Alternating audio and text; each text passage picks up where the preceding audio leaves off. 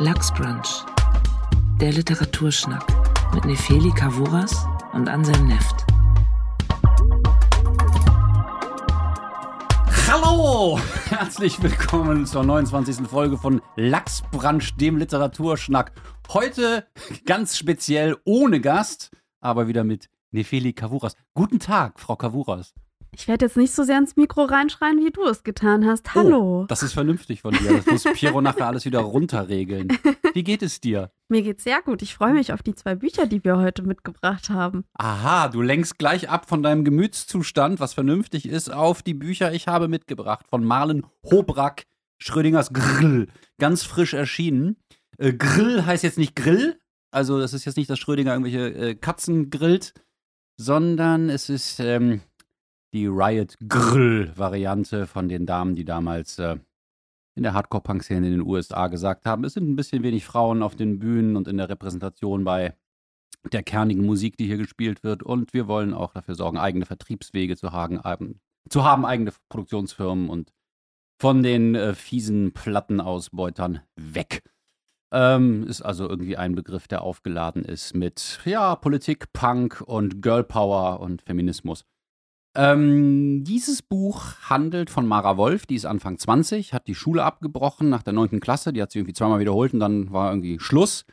Ähm, sie lebt in Dresden und ähm, hat da ein paar Freunde, wird vom Arbeitsamt finanziert, geht öfters zu ihrer Mutter, die ähm, ja ihr nicht so richtig zuhört, also die ihre Tochter eher so ignoriert, ihr aber ans leckere Essenspakete schnürt und ähm, da sie weder einen Job hat noch so eine richtige Perspektive, was sie machen will, verbringt sie sehr viel Zeit auf den sozialen Medien, Instagram, Twitter, Facebook sogar und ähm, versucht sich da ein wenig als Influencerin und möchte irgendwie so mit einem eigenen, ja, Kanal über Mode da äh, ein bisschen mehr Follower haben.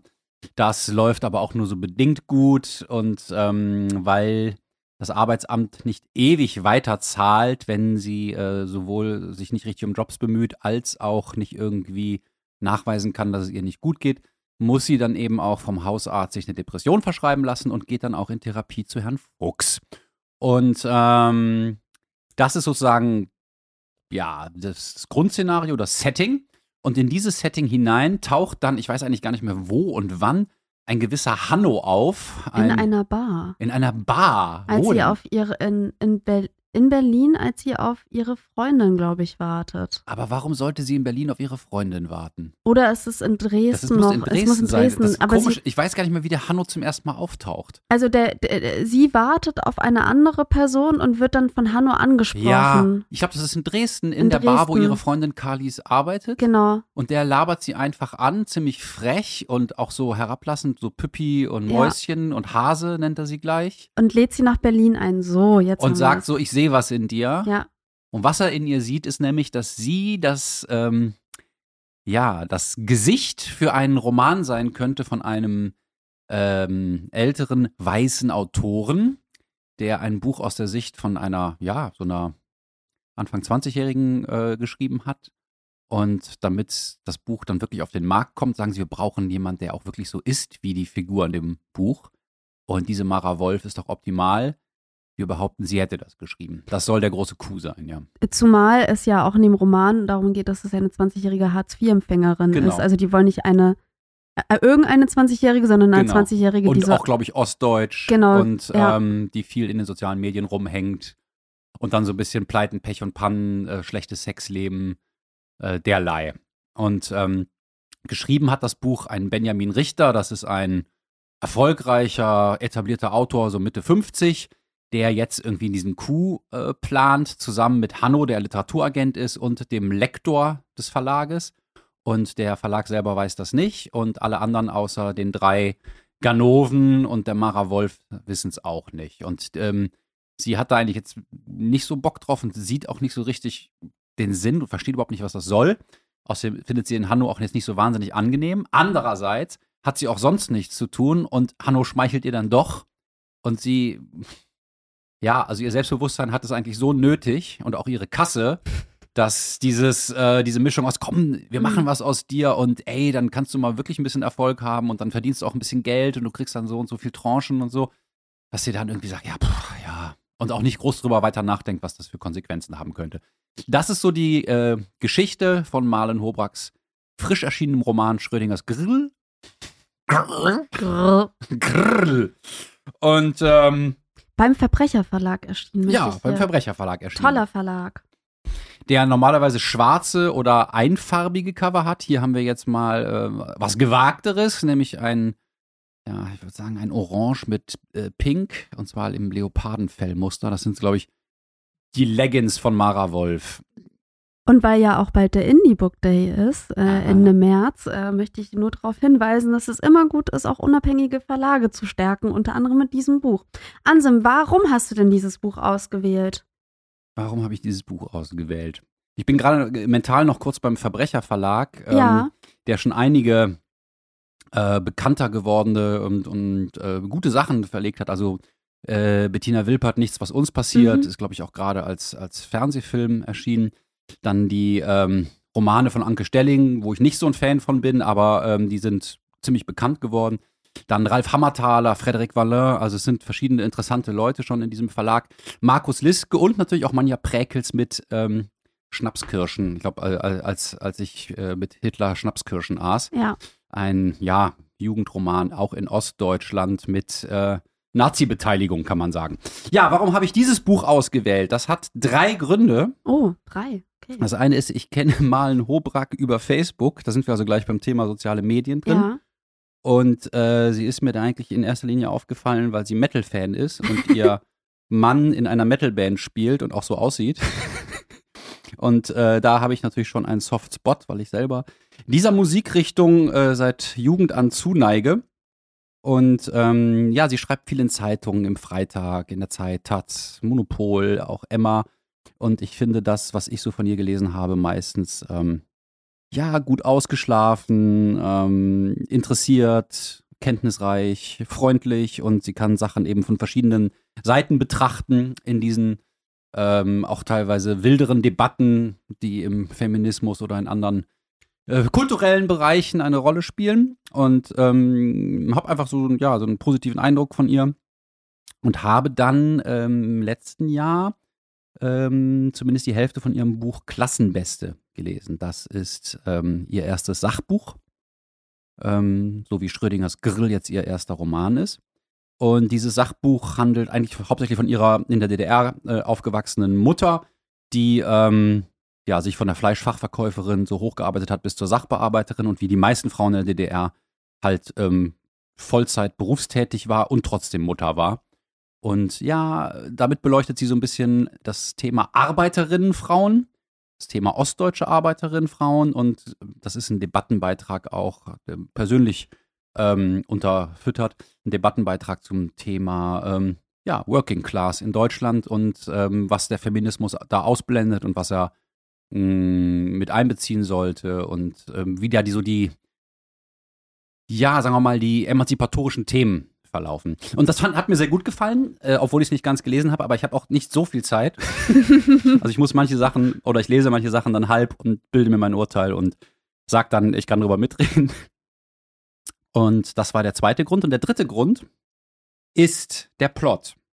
Nämlich, dass hier eine junge Frau herhalten soll, um ähm, das Werk eines älteren Mannes zu repräsentieren. Und das ist ja irgendwie so mitten in unseren Debatten um Identität, Autofiktion. Und ich habe gerade den Roman von Siri Hustvedt, Die gleißende Welt, ah. gelesen, wo es diesen Plot auch schon mal gab, aber komplett anders. Nämlich in der Kunstwelt New Yorks ist eine etwa 60-jährige Frau, Harriet Burden, die ähm, als Frau eines berühmten, äh, gut angesehenen Kunsthändlers vor allen Dingen wahrgenommen wird, obwohl sie auch selber immer Kunst gemacht hat, die aber eigentlich niemand interessiert hat.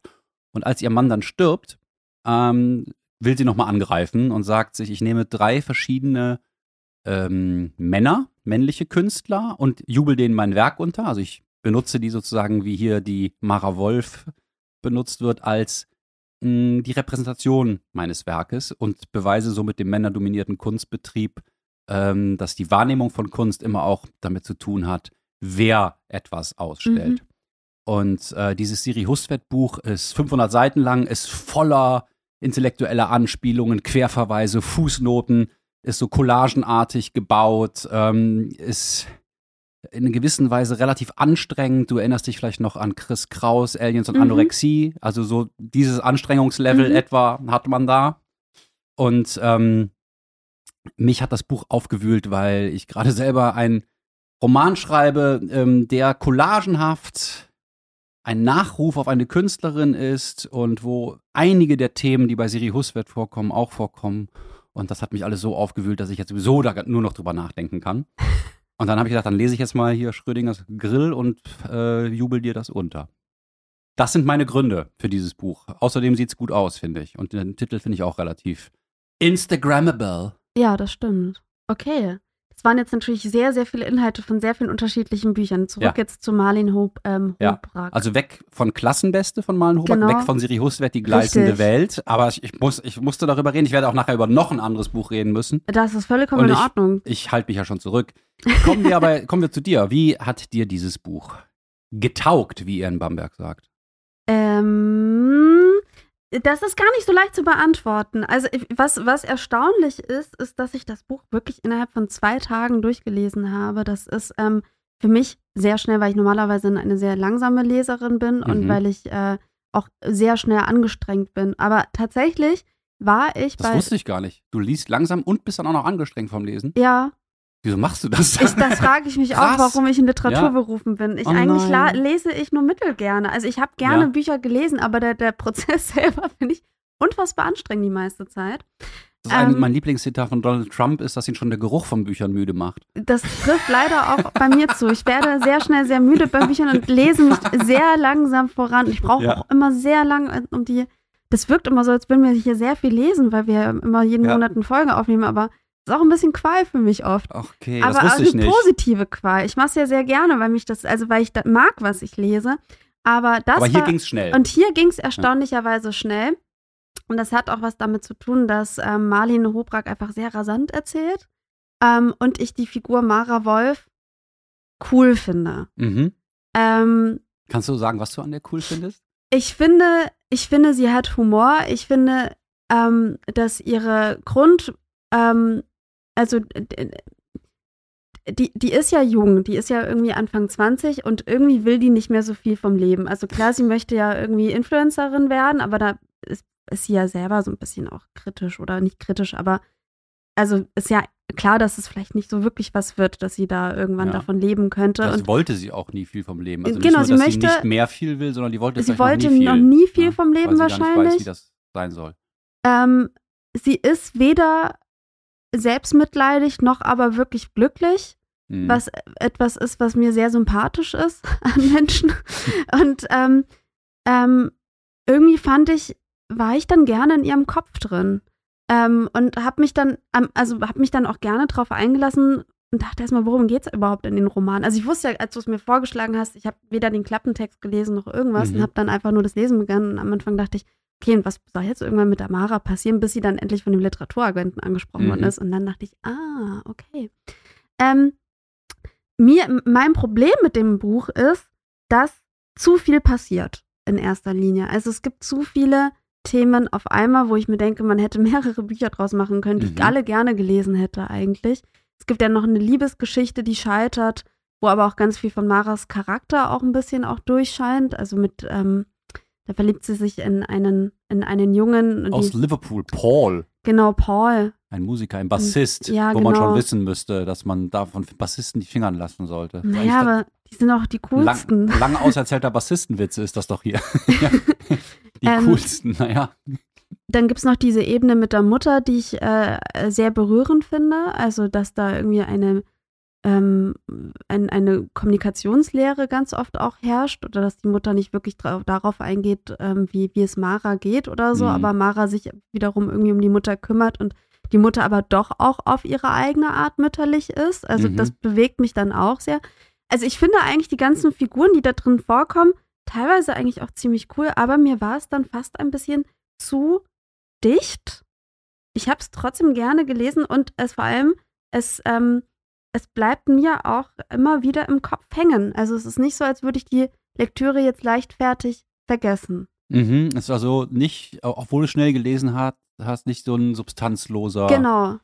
Es war Äh, jetzt nicht Easy so Read. die ähm, Rom-Com, die man guckt und am nächsten Tag weiß man gar nicht mehr, was Ja. die Figuren für welche sind. Nee, gar nicht, sondern es war wirklich einerseits ein Easy Read, den ich, weil, weil weil der irgendwas Packendes hat und auch lustig tragisch ist, Mhm. was, was ich eh gerne mag. Also ich musste auch an vielen Stellen wirklich auch äh, lachen und an anderen Stellen war ich sehr berührt und dachte, oh Mann, diese Suche nach Nähe ist einfach was Trauriges im jungen Alter. Also wenn so Ja, also in jedem das, Alter. später ist das völlig easy dann. Das läuft. Wenn es einmal läuft, läuft's. Nee, es ist immer tragisch. Es ist immer traurig, wenn Leute Nähe wollen und dann funktioniert das nicht. Und das wird hier in mehreren Facetten irgendwie ein bisschen erzählt. Und ähm, das, das, ja, und äh, ja, ich hatte, also, genau, und dann gibt es ja noch diese ganze Literaturebene, die natürlich, wenn man selber irgendwie in dieser Literaturbubble drin ist, wahnsinnig belustigend ist. Ja, fandst du das auch plausibel oder vor allen Dingen einfach eher satirisch? Also schon eher satirisch. Also ich habe mich schon gefragt, ob das funktioniert. Und ich meine, also es ist natürlich auch lustig. Es gibt dann eine Szene, wenn dann, ähm, also Mara muss ja dann auch aus diesem Buch dann auch vorlesen und die muss halt das alles mitspielen, also Ja. Interviews geben und, Und die so. liest wohl auch ganz gut vor, besser als der Autor selbst. Genau, Ne? die liest gut vor. Und ich finde auch, es gibt dann auch immer so Auszüge aus Interviews, die sie dann angeblich führt. Und ich finde, in den Interviews kommt sie super rüber. Also auch eigentlich total freundlich, intelligent und auch so ein bisschen bescheiden, wo man sich denkt, Top-Autorin, so Ja. wünscht man sich das ja eigentlich Ja. bei, bei, bei Autoren heute. Und ähm, es gibt dann so eine Szene, wo sie dann in einem Literaturfestival eingeladen wird und dann im Publikum damit konfrontiert wird, dass dieser Roman, den sie ja geschrieben haben soll, ja relativ klischeehaft über Hartz-IV-Empfänger ähm, Ja. ist. Also, dass die sogenannte Unterschicht äh, dargestellt wird und dabei werden Klischees reproduziert. Genau. Das wird ihr vorgeworfen. Und ich dachte, interessant, hat Marlene Hobrack einfach nur was quasi vor, vorweggenommen, weil sie vielleicht selber Angst hat, dass man ihr das auch mit diesem Roman vorwerfen könnte. Ich nehme an, Also, dass, und dass, das sie, ist dass, eigentlich sie, ganz dass, clever. sie, dass sie das sozusagen äh, das, auf das eigene Buch abzielt, dass dann die Kritik kommen kann, äh, das ist so eine Hartz-IV-Empfängerin, die sich nicht aufraffen kann, die Mhm. depressiv ist und die scheitert doch mehr an sich selbst als am System und das ist doch ein Klischee. Und es wird ja auch vorgeworfen, der Mara Wolf in dem Buch, dass äh, die Männerfiguren bei ihr alle so scheiße sind und so toxisch sind. Mhm. Und das kann man von dem Buch hier ja auch sagen, oder? Ja. Also es ist, gibt es, der Therapeut Fuchs ist noch ganz okay, würde Ja. ich sagen. Und sonst sind eigentlich alle Männer entweder totale Arschlöcher, ja. dumme Mitläufer oder haben zumindest Mundgeruch. ja, das stimmt. Ja. Das stimmt. Also wie halt die Wirklichkeit, ich weiß gar nicht, was du hast. Ja, das kann ja sein. Ist das, äh, erlebst du das in der Wirklichkeit nein, auch so? Nein, auf gar keinen Fall. Ich habe, nein, ich, ich fand das, das hat mich ein bisschen gestört, dass die Männer ähm, einseitig äh, und alle durch die Bank weg ähm, scheiße sind. Also Das wird ja aber nachher thematisiert, ne? Also Ja. äh, das, das wird dann gesagt so, äh, warum, die, warum diese ganze toxische Männlichkeit, zeigt doch mal positive Gegenentwürfe. Jetzt ist der Ja. Hörer und die Zuhörerin vielleicht verwirrt. Wir reden einerseits über das Buch Schrödingers Girl und andererseits über das Buch, in dem es genau. äh, um das es in dem Buch geht, ne, dass sie nicht geschrieben hat, aber dass sie angeblich geschrieben Ja. hat. Hat das eigentlich einen Titel? Ich weiß es gar nicht mehr. Nee, Nee, ne? nee, es hat keinen Titel. Es könnte das hier sein. Ja, also das ist. äh, Meta, Meta. Es ist ja wirklich so, dass dieser Roman, wenn man den liest, ähm, dass ich schon manchmal das Gefühl hatte, das vermischt sich jetzt mit Ja, diesem ja. Roman, der Ja, ähm, also- in dem Roman drin ist. das ist total geil. Das es könnte wie- einfach sein, dass das Buch hier von diesem Hanno geschrieben, äh, Genau, von diesem äh, Benjamin Richter richtig. geschrieben ist und Malen Hobrack nur die Stroh, die Strohfigur dafür Ja, ist. ja. Oder die Handpuppe. Marlene Marlene Hobrack Hobrack. hat ja auch tatsächlich einen, Inst also Sch- Schrödinger, Schrödingers Grill ähm, ist ja der Titel, weil der Instagram-Account von dieser Mara Wolf auch Schrödingers Grill heißt. Ja. Und tatsächlich hat Marlene Hobrack auch einen Instagram-Account vor ein paar Jahren eröffnet, der äh, auch äh, Schrödingers Grill heißt. Ähm, also es ist alles Das ist von sehr, langer Hand geplant. es ist von langer Hand geplant. Das ist natürlich ähm, sehr, sehr lustig. Ähm, wie hat dir denn das Buch gefallen? Ja, ähm, mir ging es äh, auf der einen Seite ähnlich wie dir, auf der anderen Seite ganz anders. Äh, Mhm. was mir ähnlich ging, ist, dass ich Mara Wolf sehr schnell interessant fand und ins Herz geschlossen habe.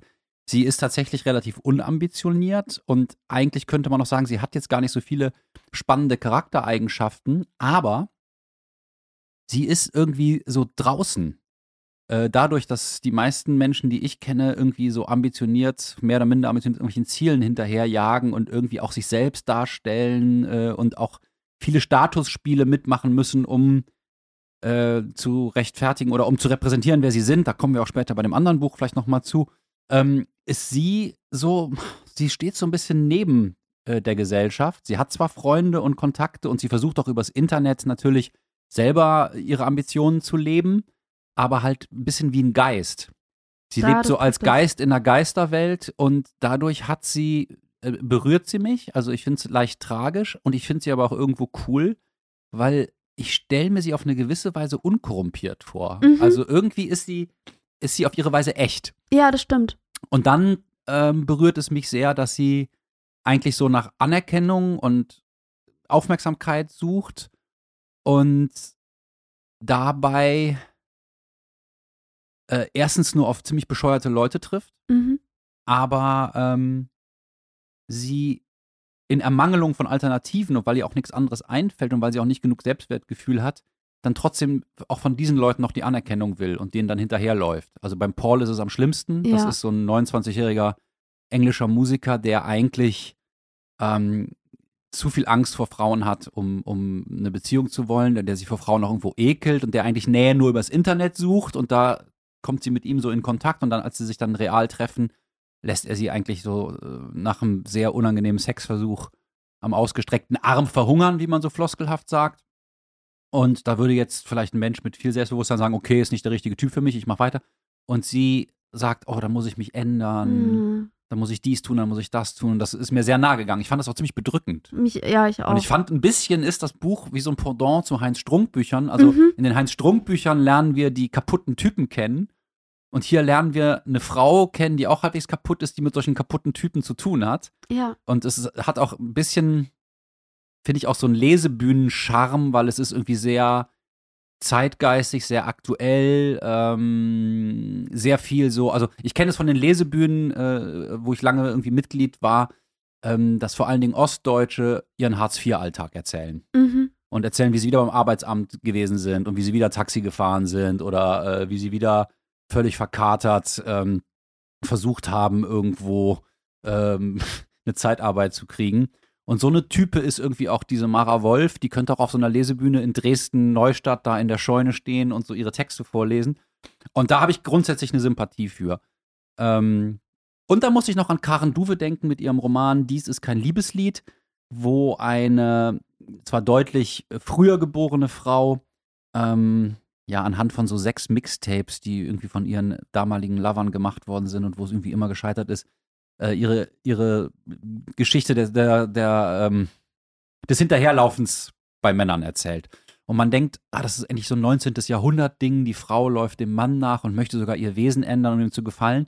Aber irgendwo gibt es das immer noch. Und ich fand es auch auffällig, wie scheiße hier die Männer sind. ja, Ich habe aber dann gedacht, also bevor ich jetzt der Malen Hobrack Männerfeindlichkeit unterstelle, was irgendwie nahe läge, aber ich lese halt so, was sie schreibt und poste und denke, nee, das, das passt irgendwie nicht, denke ich eher so, es gibt, glaube ich, Frauen, die aufgrund ihrer eigenen Problematik so eine Dauerkarte gelöst haben, mhm. in dem Theaterstück der nächste bescheuerte Typ kommt. Mhm. Und sie fokussiert sich irgendwie auch darauf und ähm, von ihrem Vater erfahren wir ja irgendwie nichts. Und ich fürchte, es gibt wirklich äh, ja, Frauen, die vor allen Dingen Idioten kennenlernen Mhm. und dann versuchen irgendwie mit denen umzugehen und das Beste daraus zu machen. Und ja, das ist irgendwie auch ein bisschen gruselig. Also ich fand es auch gruselig zu lesen. Also die Typen sind jetzt nicht so, nicht so richtig, richtig, richtig schlimm. Das sind keine Gewalttäter oder so. Aber die sind so egozentrisch und auch so herablassend zu ihr und so, so nicht daran interessiert, was in ihr vorgeht.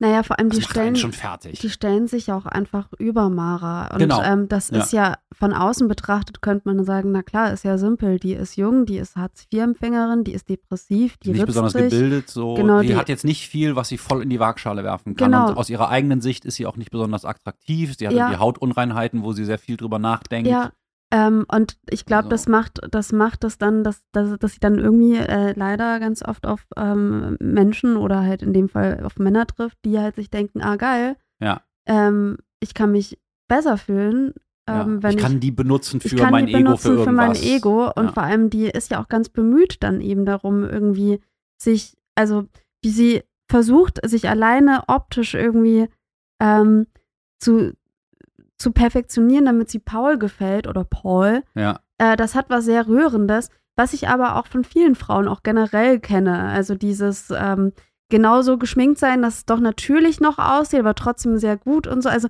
ich fand das schon, ähm, also diese Perspektive ähm, sehr, sehr nachvollziehbar. Ja. Also was mir auch noch gefallen hat, ist ähm, der Humor, der mhm. Irgendwie eigen ist. Ich habe so, so diese Art von Witz so noch nicht gelesen. Also als ein Beispiel möchte ich nennen, wie Paul mit Mara, als sie ihn in Liverpool besucht, äh, weil sie Hunger hat, in ein brasilianisches Restaurant geht, wo er unbedingt hin will, sie eigentlich nicht. Mhm. Und da werden so riesige Fleischspieße serviert. Stimmt, das ist Und so wie lustig. das beschrieben ist, äh, diese Absurdität, dass der Typ einfach so geil auf Fleisch ist und sie muss dann da diese riesigen Spieße und zum auch noch Hühnerherzen essen und so.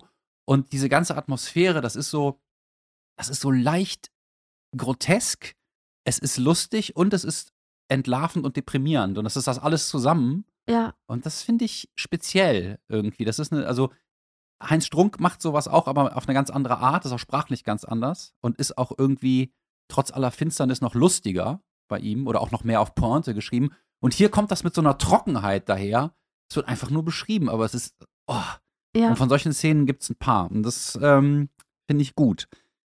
Trotzdem bin ich von dem Buch auch ein bisschen enttäuscht. Soll ich erstmal vielleicht mal was vorlesen oder willst du ja, direkt darauf lies gerne mal was vor, ja. Genau, weil ich fand, also ähm, ich sehe seh das. Äh, Achso, was ich noch sagen wollte, ich ja. finde nicht, dass zu viel in dem Buch ist eigentlich. Ich finde nur, dass manche Sachen, die spannend sind, äh, wie die Beziehung zur Mutter und so, vielleicht noch besser hätten beleuchtet werden können. Ja, aber. Ich finde die Gewichtung ist, der einzelnen Teile genau, nicht so optimal. Ähm, das mit den, ähm, mit den, mit der Gewichtung macht es tatsächlich ein bisschen schwierig. Ich gehe mal auf die. Ich habe mir mehrere Stellen rausgeschrieben. Jetzt muss ich mich kurz entscheiden.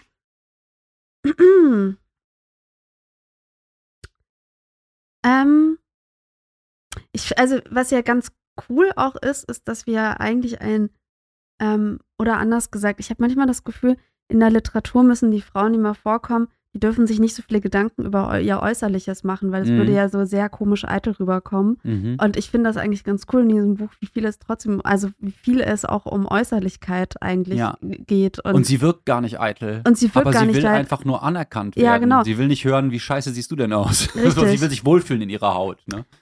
Im es wahrsten liegt, Sinne des Wortes, ja. Es liegt in deiner eigenen Hand, Mara. Alles ist machbar, wenn du nur daran glaubst. Trink mehr Wasser, treib täglich Sport. Schokolade und Milch sind schlecht für deine Haut. Schweinefleisch auch. Isst du Schwein, siehst du aus wie eins. Willst du das? Kauf diese Reinigungsmilch, Mara. Dann sehen deine Hautporen gleich viel besser aus. Diesen Toner hinterher und diese Creme. Deine Haut ist fettig, Mara. Dagegen musst du was tun, Mara. Dann siehst du auch bald aus wie Kim oder Kylie. Kauf ihren Lipgloss, der macht richtig dicke Lippen. Entferne deine Pigment Pigmentflecken und zeichne deine Sommersprossen mit einem Freckle Pen nach. Jetzt nicht nachlässig werden, Mara. Schmink dich jeden Abend ab. Morgen früh wirst du deine Augenbrauen zupfen und dir dann ein Tutorial anschauen, in dem man dich lehrt, wie man die perfekten Augenbrauen aufmalt, mit Schablone und Augenbrauenstift, noch etwas Gel drauf, fertig. Vergiss Joggen. Handeltraining strafft, strafft effektiver. Vergiss die Reinigungsbürste für dein Gesicht. Ein, eine Quarzrolle ist das Nonplusultra. Was, du wächst noch deine Beine? Sugaring ist der neue Trend. Da hast du schon wieder was verpasst, Mara, aber zum Glück gibt es Instagram, das sich auf dem Laufenden hält. Viel besser, als es die Frauenzeitschriften jemals könnten. Die schreiben, schreiben eh nur noch über Insta-Trends. Und sind teuer. Morgen schon könnte es zu spät sein und du, hat, du hast etwas Wichtiges verpasst. Sind jetzt dicke oder dünne Brauen angesagt? Und wie war das mit dem Achselhaar? Mein bleibt so schwer auf dem Laufenden.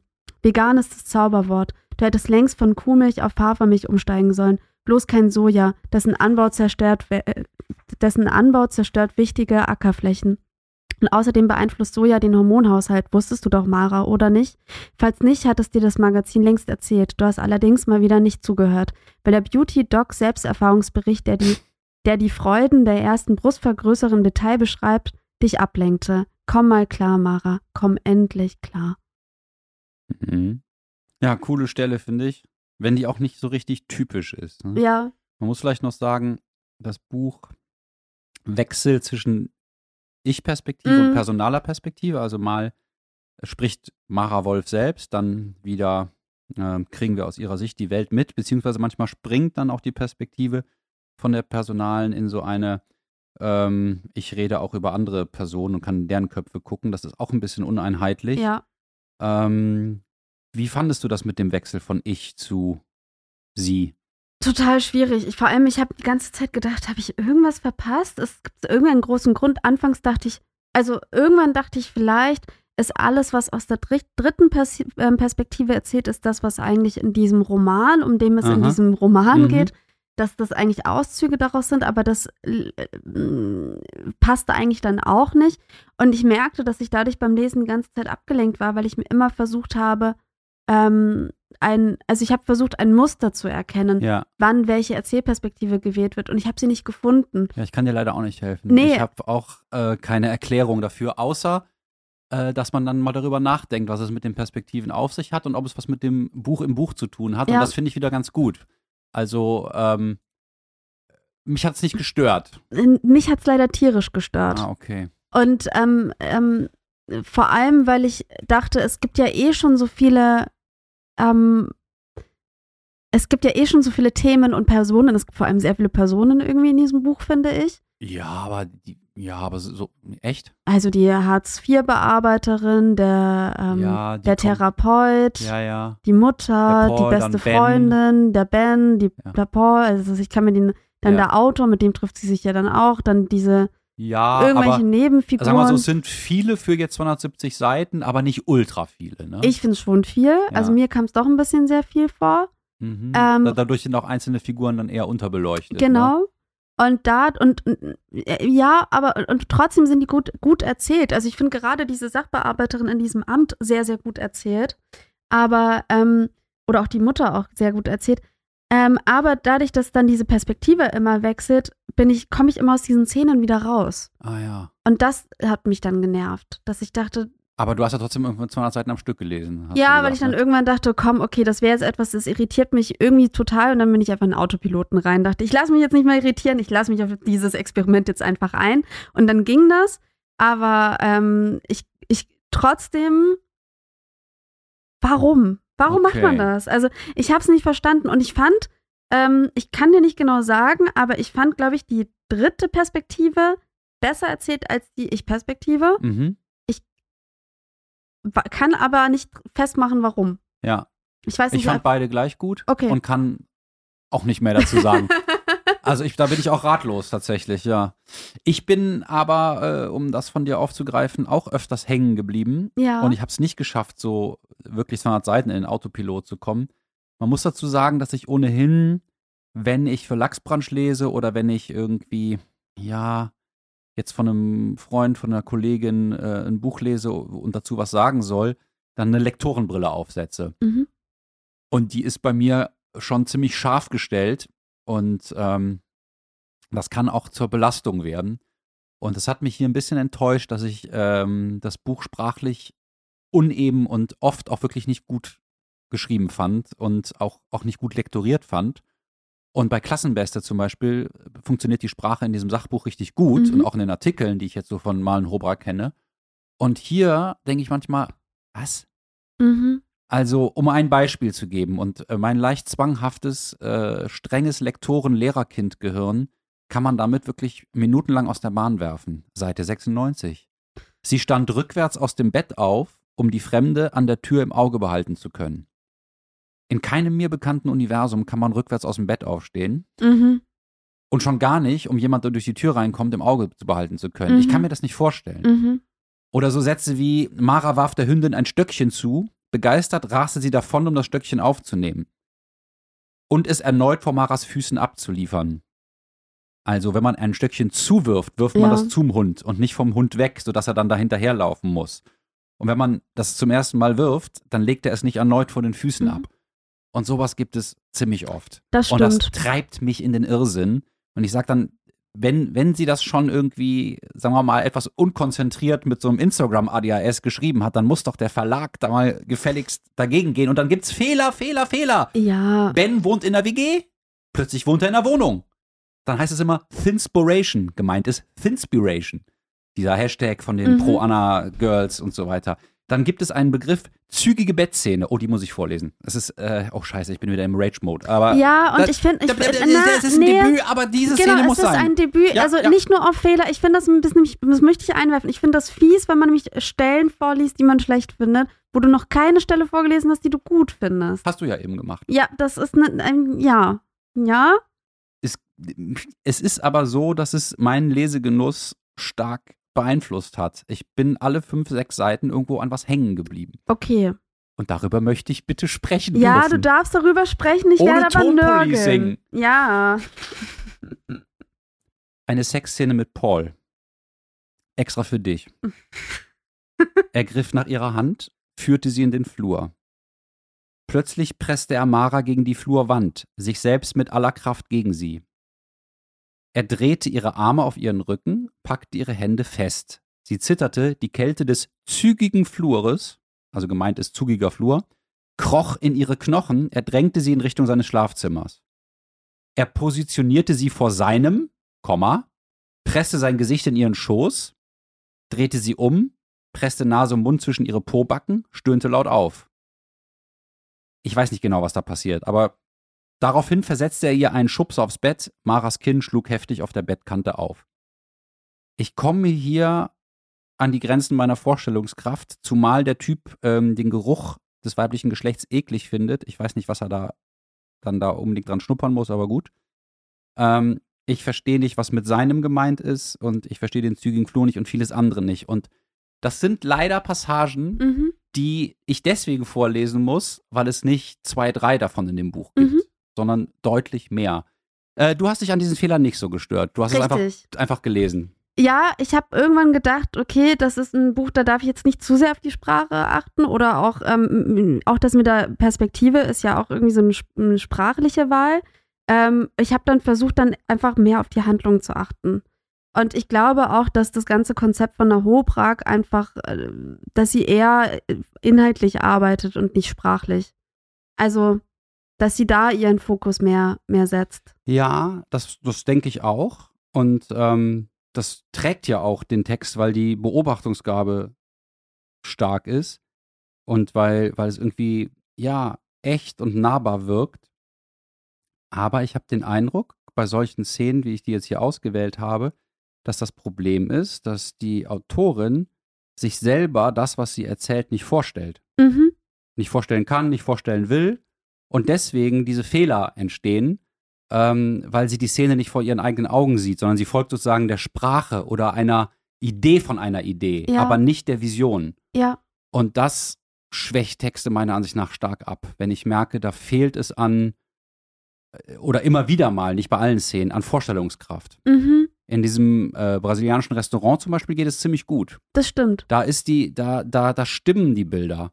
Da sehe ich das vor meinen Augen, da, da ist die Sprache mit dem Inhalt sozusagen irgendwie Hand in Hand. Mhm. Und bei anderen Stellen funktioniert es nicht.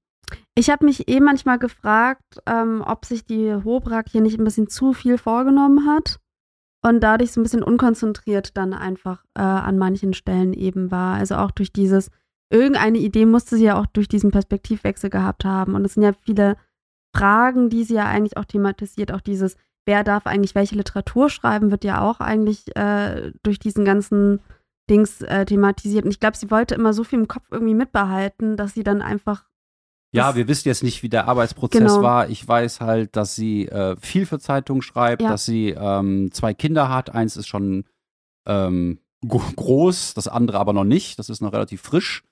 Kann man alles auf Instagram oder so nachverfolgen. Auch die, ähm, die Mode von Malen Hobrak, die nicht ganz unähnlich ist zu der von Ja. Mara Wolf, was auch ganz lustig ist. Also so diese, diese äh, Leoparden-Leggings oder solche Sachen. Ähm, ich weiß es nicht, ob das halt sehr schnell geschrieben wurde und dann auch äh, von dem kleinen Verlag, der nicht so viel Zeit und Geld hat, dann auch relativ schnell lektoriert worden ist. Ich kann nur meinen Lektüreeindruck da wiedergeben. Möchte dich aber fragen jetzt, diese Sache mit dem Hanno Ja, und die Idee, eine junge Frau äh, präsentiert das Buch eines älteren Mannes, der über eine junge Frau geschrieben hat. mhm. Ähm, hat dir das gefallen und würdest du sagen, dass das äh, best bestimmte Fragen oder Kritikpunkte mit sich bringt, die du klar greifen kannst? Also was, was, was sagt es über den Literaturbetrieb aus, naja, also was hier passiert? was ja das, das Erste, was es ja darüber aussagt, ist, ähm, dass, was ja schon auch gerade ein Literaturbetrieb auch ist, dass man nicht über alles schreiben darf, ähm, ähm, äh, wenn man nicht die passende Person dafür ist. Also in diesem Fall dieser ältere Herr dürfte jetzt, ähm, er hätte es wahrscheinlich wirklich schwer, einen Verlag zu finden, der ein Buch veröffentlicht, wo er aus der Sicht einer 20-jährigen Hartz-IV-Empfängerin schreibt oder so. Ja. Das sehe ich auch schon, diese Die Frage Tendenz. ist, warum er das unbedingt machen will. Genau, warum, ne? das ist auch eh die Frage, warum Ja. er das machen möchte. Ähm, und der, der, der Roman klingt ja eigentlich auch nicht besonders spannend, den er da irgendwie sch schreibt. Ja, keine Ahnung. Ähm, und ähm, das, also keine Ahnung, also ja. Aber ähm, ich fand das schon sehr belustigend. Vor allem fand ich aber auch die, ähm, die Reaktion auf, den Buch, auf das Buch auch relativ belustigend Mhm. oder auch diese Literaturveranstaltung, wo es dann darum geht, richtig über rum, also über richtig über das Buch zu sprechen oder so ein Safe Space für die Autorinnen, äh, für die Autoren in dem Fall irgendwie zu haben. Und dann denke ich mir auch schon manchmal, oh, das ist ein bisschen äh, arg anstrengend, immer diese sehr vorsichtige Haltung, die ja dann auch dort eigentlich auch ein bisschen so satirisch behandelt wird. Also ich fand das schon nachvollziehbar. Also ich dachte schon, so, es könnte, es könnte passieren. ist ja eigentlich die Sache irgendwie so ein bisschen weitergedreht. Ne? Früher hätte man eher gesagt, Frauen müssen sich ein männliches Pseudonym Genau. zulegen, damit sie überhaupt eine Chance haben, veröffentlicht zu werden. Und jetzt sind wir an dem Punkt, wo Männer vielleicht eine junge Frau brauchen Ja. mit ostdeutschem oder mit Migrationshintergrund, äh, um sozusagen so frische Stimmen, wie man das dann Mhm. vielleicht nennen würde, ähm, in, in, in den Verlagsvorschauen abbilden zu können. Weil man will dann nicht wieder irgendwie so einen grauhaarigen Brillenträger sehen, äh, sondern man möchte halt einfach die, die Person, die das Buch mitverkauft, äh, neu und interessant finden. Oder ist es mal was, Mhm. oh, das hatten wir noch nicht. Und ich glaube, es geht ja auch ein bisschen darum, dass der, dass sie, dass die Kritik hier so ist, der Literaturbetrieb ist nicht wirklich an hm, Diversität und an anderen Menschen interessiert, sondern er möchte sich selber ein gutes Gewissen verschaffen, dass es in einer rein bürgerlichen Blase eigentlich stattfindet, aber man dann sagen kann, hey, wir haben auch schon manchmal irgendwie ein Unterschichtsgirl oder hey, wir haben jetzt hier Ja. die türkische Gastarbeiterin, äh, die hier äh, zwei Kinder großgezogen hat, äh, die hat auch ein Buch bei, bei uns geschrieben. Und Und trotzdem. das wäre vielleicht eine Kritik, ich weiß es aber nicht, ob das so zu verstehen ist. Ja, und dann ist es aber auch so, dass sich dann Mara Wolf ja auch trotzdem diesem Umfeld anpassen muss. Also man, erwar man hat dann auch Erwartungen an diese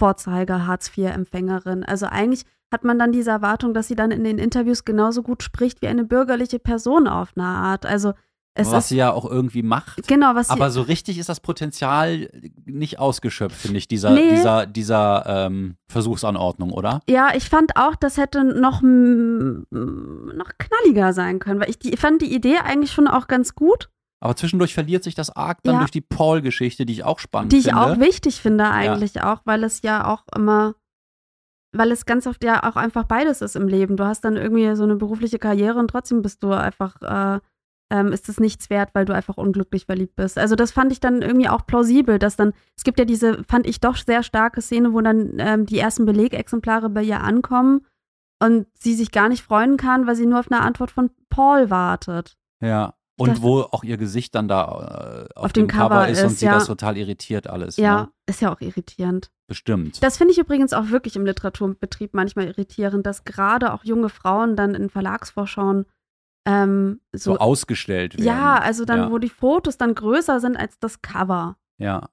Das ist, das nervt, finde ich extrem. Das, Das passt ist- auch äh, zu ja. dem Buch eigentlich. Ähm, auch ähm, wie sie dann auch zum Fotoshooting muss und so. Und ja, Ja, das Thema soziale Medien spielt noch eine große Rolle, finde ich. Und ich fand das gut eingefangen, wie man so über soziale Medien seine Abhängigkeit von Anerkennung durch andere ähm, ausleben und auch erleiden kann, oder? ja, Da ja. sind doch irgendwie, also wie sie auch auf die Nachrichten von Paul wartet und was sich für eine Nähe zwischen den beiden nur übers Mhm. Internet aufbaut. Ähm, das kennst du doch vermutlich auch aus deinem jungen Dasein, oder? Ja, auf jeden Fall. Auf ich kenne es auch. Früher Das noch ist- mit Mails. Ja, ja, diese Nähe durch, durch Schreiben ist schon, äh, es ist doch der Grund, warum wir Literatur lieben. Solange man sie nicht lesen oder schreiben muss. nee, einfach gerade dieses auf Nachrichten warten und so, ach, das, das kriegt mich immer, immer wieder. Vor allem, ich muss sagen, wenn ich das selber an mir merke, dann schäme ich mich immer ganz doll. Dann denke ich mir so, oh, was, was bist du für eine kleine Person, dass du darauf wartest, dass dir endlich mal jemand antwortet, dem du geschrieben hast. Kennst du das auch, dass man unbedingt eine Nachricht haben will und dann sagt, oh, jetzt gucke ich mal drei Stunden Genau. nicht in das Mailfach, dann kommt sie bestimmt.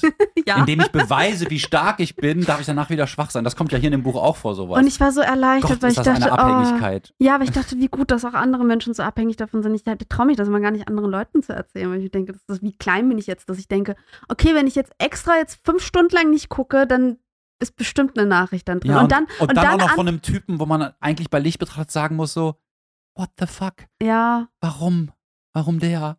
Und dann so aber auch, was sie ja auch macht, ist ja dann dieses, jetzt antworte ich dann auch zwei Stunden lang nicht. Ja, ganze zwei Stunden, so. Das gibt's Das ihm. ist schon echt ganz süß. Ich muss sagen, es sind schöne menschliche Beobachtungen drin. Ja, ich finde, da können wir uns drauf einigen. Gute Beobachtungsgabe, Ja. äh, spannendes Debüt, spannende äh, Protagonistin und ähm, äh, wenn da beim nächsten Mal noch ein bisschen besser lektoriert wird, sehe ich da wirklich gar kein Problem. Ja. Ich wollte noch zum Abschluss sagen, ähm, das spielt ja in Dresden-Neustadt, eine Gegend, wo ich oft und gerne war und bin. Damals habe ich da auch ähm, über die Schwester und deren Freund meiner damaligen Freundin auch öfters so eine WG äh, besucht, die mich total erinnert hat hier an diese WG, wo es dann Senfeier, also so irgendwie so Mhm. verlorene Eier in Senfsoße gibt und die spielen dann allen Ernstes Mensch ärger dich nicht und hören Metallica und und äh, ach also dieses ja ein bisschen dieses ostdeutsche Setting, das spielt da auch mit rein. Das ist so, es ist anders, es ist irgendwie gleichzeitig uncooler ähm, als manches so was was irgendwie die jungen Leute im Westen machen und dadurch aber auch wieder cooler. Mhm. Schwer zu beschreiben, aber äh, manche wissen vielleicht, was ich meine. Sollen wir zum nächsten Buch kommen? Ja, genau. Kochen im falschen Jahrhundert von Theresa Preauer, eine Österreicherin.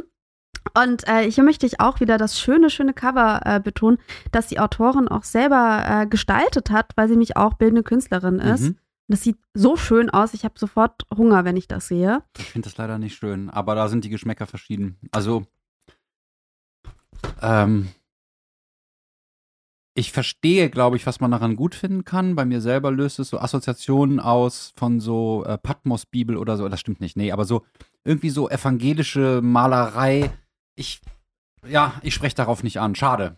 Ist okay, Geschmäcker sind unterschiedlich, Ja. aber ich krieg da sofort irgendwie so Sommer, Sommergefühle und ähm, man ist mit seinen Freunden draußen Ja, und äh, das löst bei mir was äh, Se Appetit Sehnsucht. und Sehnsüchte genau, aus, ja. genau. Also ich finde das sehr ansprechend, aber naja, wir können jetzt eine Abstimmung starten. ja, ja. Und vielleicht sind meine ästhetischen Maßstäbe auch einfach äh, unausgegorener als deine. Vielleicht hast du da einen feineren Blick. Ja, beziehungsweise, ja, keine Ahnung, das, glaub, das bezweifle ich. Naja, aber es soll ja nicht um das Cover gehen, sondern um den Inhalt Never natürlich. judge a book. Never, genau, cover. oder doch. Das Buch ist bei Wallstein jetzt gerade erschienen und es ähm, ist auch eine Essenssituation, wie man auf dem Cover eigentlich äh, sehen kann oder erahnen kann. Es geht, um genau zu sein, um fünf Menschen, die so in den mit 40ern sind und die keinen Namen haben, aber nur durch ihre Funktion bezeichnet werden. Also es gibt eine Gastgeberin, es gibt den Partner der Gastgeberin, es gibt eine Ehefrau und den Ehemann, das sind dann die Gäste, und den Schweizer. Der Schweizer ist auch ein Gast. Und die Gastgeberin ist mit ihrem Partner in eine neue, größere Wohnung gezogen und die wollen halt zum Abendessen Ich einladen. glaube, die sind nicht zusammen da hingezogen. Ach Die so, sie ist da hingezogen. Genau, sie er ist wohnt da- woanders. Stimmt, stimmt. Ja. Ist Entschuldigung. jetzt nicht so wichtig, aber naja, es wenn man mal zwanghaft wird, dann auf jeden. Fall. Genau, also die Gastgeberin möchte halt ihre Wohnung präsentieren, die wollen halt zum Einladen und sie macht halt eine Quiche. Und dieser Abend wird ähm, in so drei Variationen erzählt. Also ähm, immer wieder äh, kommt mal der eine Gast zu spät und dann der andere Gast. Und trotzdem schreitet aber der Abend voran. Und ähm, es ist alles äh, aus, aus der dritten Perspektive erzählt, sehr vom Außen erzählt. Ja, und ähm, genau, ich habe das Buch mitgebracht, ähm, weil ich äh, von Theresa Preauer auch andere Bücher gelesen habe, die ich ähm, vor allem stilistisch interessant fand. Mhm. Also ähm, ich habe damals Oshimi gelesen, womit ich sehr wenig anfangen konnte und wo ich aber später dachte, nach dem Lesen, ich glaube, das Buch ist besser, als ich es beim Lesen empfunden habe. Mhm. Ich könnte aber nicht mehr den Inhalt wiedergeben. Aber ich weiß, dass ich die Sprache krass nervig fand, aber irgendwie trotzdem im Nachhinein gut. Ähm, ich habe Tierwerden gelesen, so ein Essay über ähm, ja, Tierwerdung im Grunde.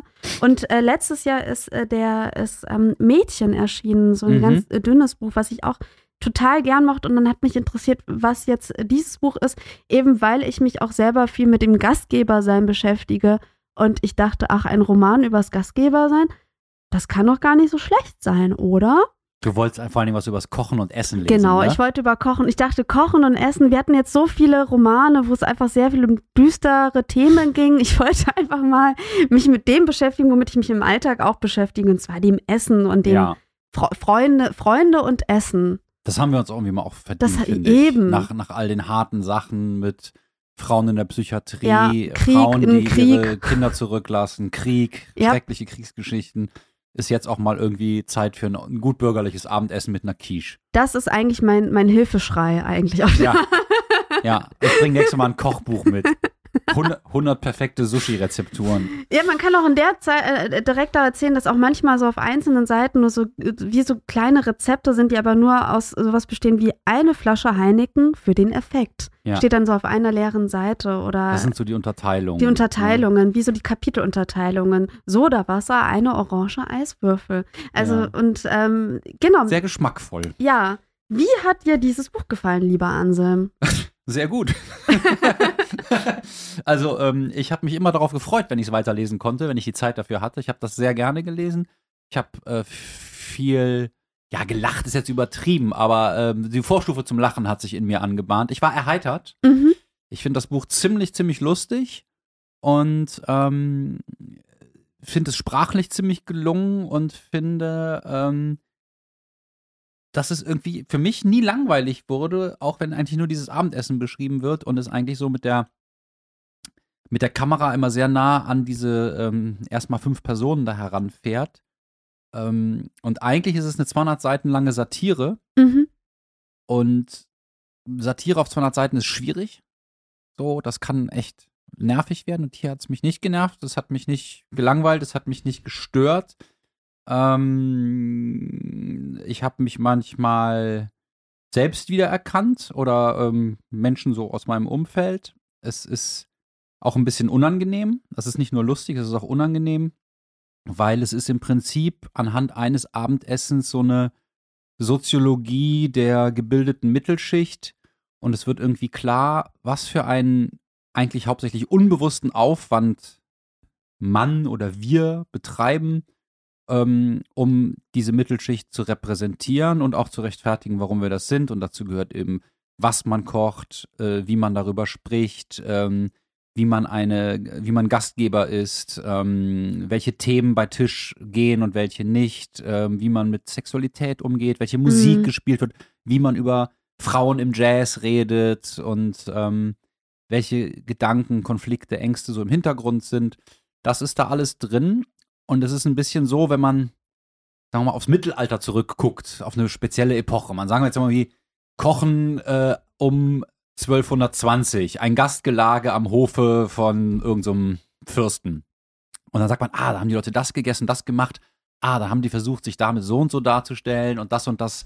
Äh, ähm, und dann sieht man so ganz klar, dass das eine Performance ist. Mhm. Und bei uns selber denken wir, oh ja, wir machen, also wir, wir essen einfach mal zu Abend Mhm. und sehen den perf- performativen Charakter und den, ähm, den, das Statusgehabe daran nicht. Und es ist auch kein Wunder, dass dann in dem Buch natürlich mal wieder die feinen Unterschiede von Pierre Bourdieu erwähnt werden. Die werden, glaube ich, auch bei Malen Hobrak erwähnt, lustigerweise. Also beide Bücher haben soziologische äh, Perspektiven Ja, mit drin, würde ich Beides sagen. ist auch ein bisschen so eine Klassenfrage in beiden Büchern, gibt es ein bisschen.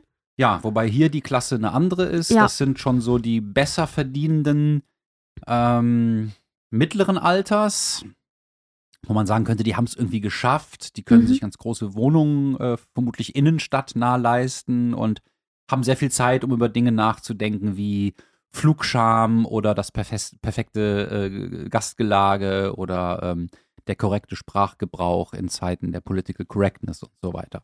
Ja, mir hat das sehr gut gefallen. Wobei ich beim Wiederlesen jetzt für die Vorbereitung auf die Sendung zwischendurch auch dachte, komisch eigentlich, dass mir das so gut gefallen hat, weil es ist auch ähm, ja schon so ein sich, also die, die, die Autorenstimme steht irgendwie so ein bisschen daneben und auch leicht über den Figuren. So ist das Mhm. halt auch bei Satire, weil Satire ist Vogelperspektive, aber nicht neutral, sondern will ja entlarven. Mhm.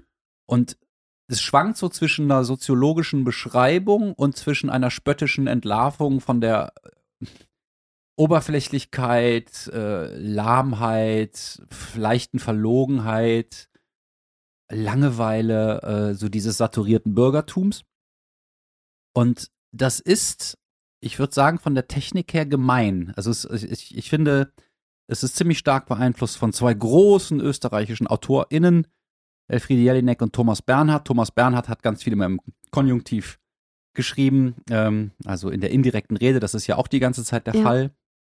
Und Elfriede Jelinek hat sehr stark immer ähm, ja so die Gedanken von Leuten wiedergegeben. Das ist so eine spezielle Technik, da müsste man mal ein Beispiel ähm, gleich finden und damit die Leute bloßgestellt in ihrem, in der Ungenauigkeit ihres Denkens oder in der, in ihren niederen Motiven. Also eigentlich die österreichische Gesellschaft immer komplett in die Pfanne gehauen. Das hier ist jetzt leichtfüßiger als Jelinek und nicht so böse und auch nicht so depressiv bei Bernhard und auch nicht so rhythmisch. Ist aber meiner Ansicht nach davon ein bisschen beeinflusst. Mhm. Und was ich seltsam finde, ich habe anders als du noch gar nichts von der Autorin gelesen, aber ich habe ähm, so ein paar Interviews, die es bei YouTube gibt, gesehen. Und in einem sagt sie, dass sie bei ihrem ersten Roman für den Herrscher aus Übersee ein bisschen eine literarische Gegenposition einnehmen wollte zu diesen auktorial erzählten Romanen, die sie irgendwie übergriffig findet, weil da so viel bewertet wird und weil da nicht einfach nur der Text mal für sich stehen kann, ohne äh, bewertende Adjektive und dass sie zu einer einfachen, klaren, äh, nüchtern präzisen Sprache zurückkehren wollte. Und das finde ich lustig, dass sie das sagt, weil dieses Buch ähm, ist natürlich total übergriffig, weil ich die ganze Zeit ähm, im, im, im noch nicht mal Subtext eigentlich mit, mitgeteilt bekomme, so, jetzt schaut euch das mal genau an, ja. was wir hier alle veranstalten. Und eigentlich müsste ich sowas doof finden. Aber ich finde es geil.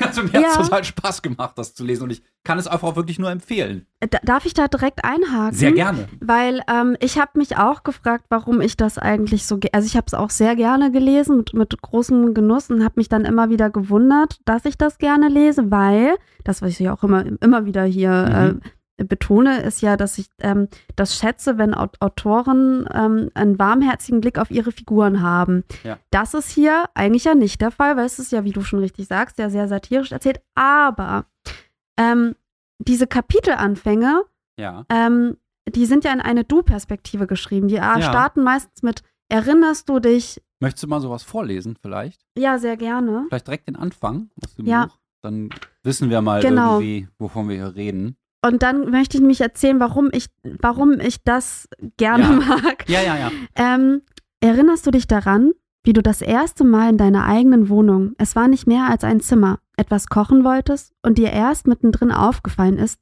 dass du noch Salz würdest kaufen müssen? Du besaßest nicht einmal einen Salzstreuer. Woran man nicht alles denken musste in einem Erwachsenenleben. Dein erstes Salz. Wie würde es schmecken? Wie sehr man am Anfang stand. Deine erste Tasse Kaffee, damals mit zu viel Zucker. Das erste Mal chinesisch essen gehen mit Freunden. Deine Schwester schloss eine Wette ab, sie könnte einen Teelöffel des roten Chilipulvers in den Mund stecken und auf einmal hinunterschlucken. Dein erster Freund, deine erste Capricciosa mit Artischocken, der Rotwein schmeckt euch beiden nicht. Ihr wart so jung. Coca-Cola wäre euch lieber gewesen. Mhm. Und genau in diesen Passagen tritt dann diese Warmherzigkeit auf, die in den anderen eben ausgespart wird, also in den anderen mhm. Passagen, wo irgendwie Findest an, du? Finde ich, ja, ja. Dass das warmherzig ist, ja.